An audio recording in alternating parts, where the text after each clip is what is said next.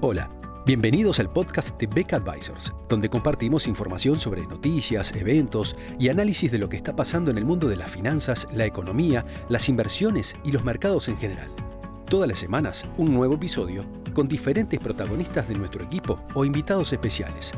En Beck Advisors, nuestro objetivo es acercar a nuestros clientes las alternativas más convenientes para lograr sus objetivos financieros.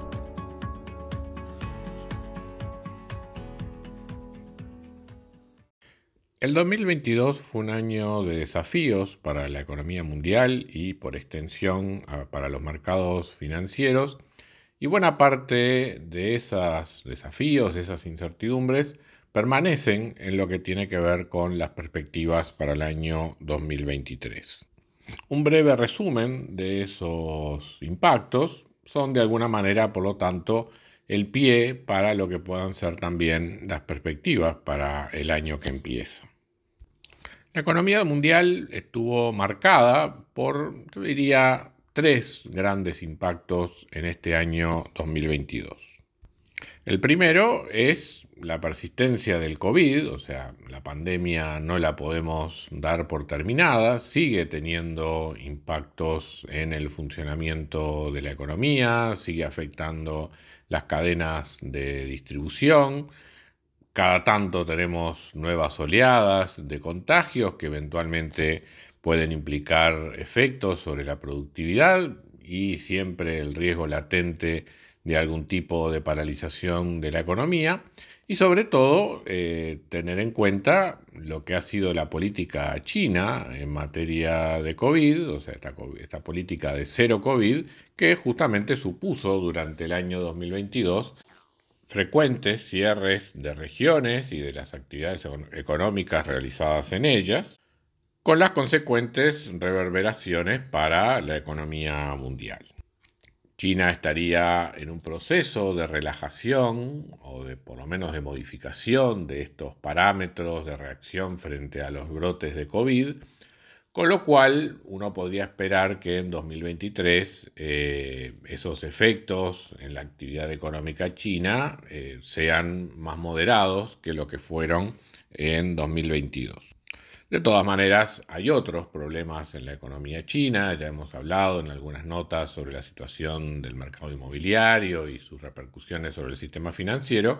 que de alguna forma tampoco permiten ser demasiado optimistas sobre el futuro inmediato de eh, la economía de este país. Hay también otras cuestiones que están vinculadas con lo que a nuestro modo de ver fue el segundo gran shock sobre eh, la economía mundial en 2022, que es el de origen geopolítico, eh, dominado sin duda por lo que fue la invasión de Rusia a Ucrania, que además de generar una lógica incertidumbre sobre lo, que puede llegar a ser el alcance de la guerra, especialmente en lo que tiene que ver con el clima de inversión y de negocios en Europa, eh, también eh, tuvo efectos sobre los precios de los commodities, particularmente la energía, eh, llevando sobre todo a Europa al borde de una situación de crisis energética y eh, a muchos otros países del mundo también a una suerte de crisis alimentaria, dada la importancia que tiene sobre todo Ucrania en el mercado mundial de alimentos. Sin embargo, no observamos en 2022 algo que pudiera asociarse con un superciclo de commodities, fue más bien un efecto transitorio, y especialmente a partir de julio empezamos a notar una tendencia decreciente en los precios de muchas materias primas y sobre todo en lo que tiene que ver con el precio del petróleo en, la última, en el último trimestre del año. Eh, hubo una caída prácticamente a niveles similares a los que prevalecían con anterioridad al conflicto bélico. Eh, de todas maneras, eh, lo que ocurre entre Rusia y Ucrania y la reacción que tuvo Occidente al respecto y los distintos alineamientos que se han producido eh, como consecuencia de este conflicto, también generan otro elemento de incertidumbre de cara al futuro, que es qué ocurrirá no solamente con las relaciones entre Occidente y Rusia, sino además también qué puede ocurrir con las relaciones entre Occidente y China, o sea, y ciertamente este es el otro factor que, está afectando la economía china, la disposición a invertir en ese país ya no es la misma que la que había por parte de los países occidentales hasta hace algunos años atrás, y empiezan gradualmente a desviarse inversiones con otros, hacia otros destinos. Eh, hay que prestar, yo creo que hay que dar mucha atención en los próximos años a lo que ocurra con la India, cuya población probablemente ya esté superando en este año eh, la población china, o sea, la India esté desplazando a China como el país más poblado del planeta, y se va convirtiendo justamente al, cambiar el enfoque económico del gobierno chino hacia algo menos amistoso con relación a, los mercados, empieza a verse con más interés eh, también el mercado eh, indio como posible destino de inversiones a nivel global. Por último, el, tercer gran shock que recibieron la economía mundial y los mercados financieros durante el año 2022 fue la inflación y la respuesta de política monetaria. De, un año 2021 donde la respuesta de los bancos centrales frente a un fenómeno inflacionario que ya existía, ya estaba presente, era de esto es transitorio, está básicamente asociado a la salida eh, de las economías de la, situación de, pandemia, se fue pasando gradualmente a la comprensión de que eh, este fenómeno inflacionario presente prácticamente en, todas las principales economías del mundo estaba mucho más vinculado a lo que había sido el estímulo, los estímulos de demanda agregada eh, generados por los países para justamente enfrentar los efectos económicos de la pandemia. Pero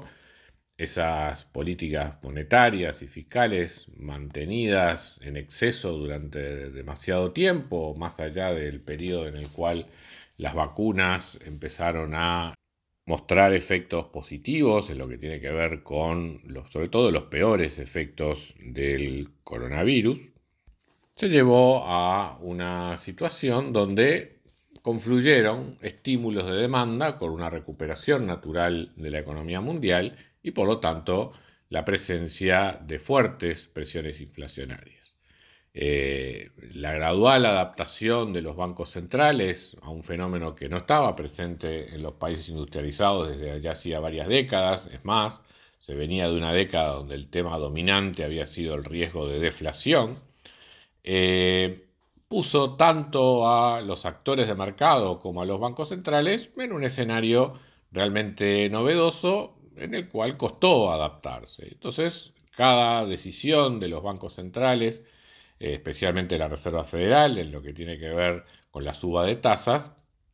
fue como una nueva, eh, un nuevo impacto negativo sobre el funcionamiento de los mercados, tanto de renta fija como de renta variable.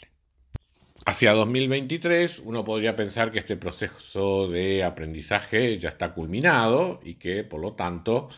es más previsible lo que pueda ser el comportamiento de los bancos centrales, en particular la Reserva Federal. Pero a nuestro entender yo creo que todavía va a haber sorpresas, o sea, yo creo que sigue habiendo exceso de optimismo en los agentes económicos en cuanto a la velocidad a la cual pueda bajar la inflación durante el año 2023 y eso se traduce también en una expectativa, a nuestro modo de ver, muy optimista en cuanto a eh, el nivel máximo que puede alcanzar la tasa de interés durante el año 2023 y la posible reversión del proceso de subas eh, de tasas durante este año. A nuestro modo de ver, en 2023 va a continuar el proceso de suba de tasa de interés, tanto por parte de la Reserva Federal como del Banco Central Europeo y el Banco de Inglaterra. Y eso no va a cambiar durante este año, no vamos a ver una reversión en ese proceso durante el 2023, porque en lo que tiene que ver a su vez con la, con la inflación, si bien pensamos que va a estar por debajo de los niveles de 2022, fundamentalmente ayudada por eh, menores precios, menores costos de la, energía y eh, la, mejora en los canales de distribución que ya se viene observando durante cierta normalización que se viene observando durante el año 2022. De todas maneras vamos a encontrar, por ejemplo, en el caso de Estados Unidos, una inflación de manera optimista, quizás pensando en 4,5% para 2023, o lo que es nuestro escenario base, que es de una inflación de 5% para 2023. Eh, o sea que con una inflación entre 4,5 y 5, eh, no solamente las tasas de interés van a poder bajar, van a tener que seguir subiendo, hasta el punto en que efectivamente encontremos un quiebre en la evolución de la, de la inflación. Así que habrá que ver cómo el mercado asume eh, tanto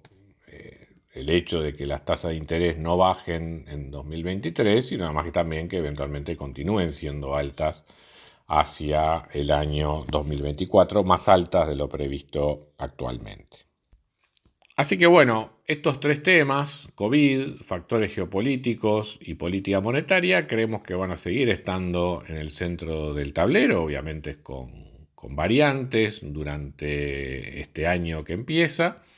Eh, y bueno, en estos encuentros periódicos justamente vamos a seguir con la mira puesta en estos elementos. Por el momento, eh, de nuestra parte, no, queda más que agradecer su confianza y su interés mostrado durante el año en estos reportes, nuestro compromiso de seguir acompañando su proceso de toma de decisiones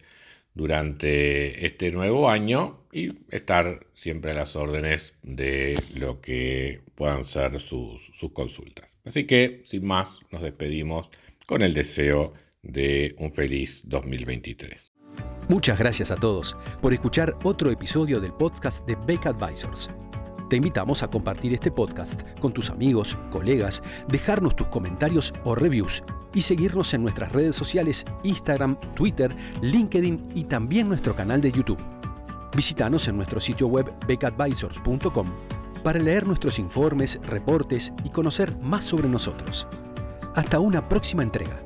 y muchas gracias.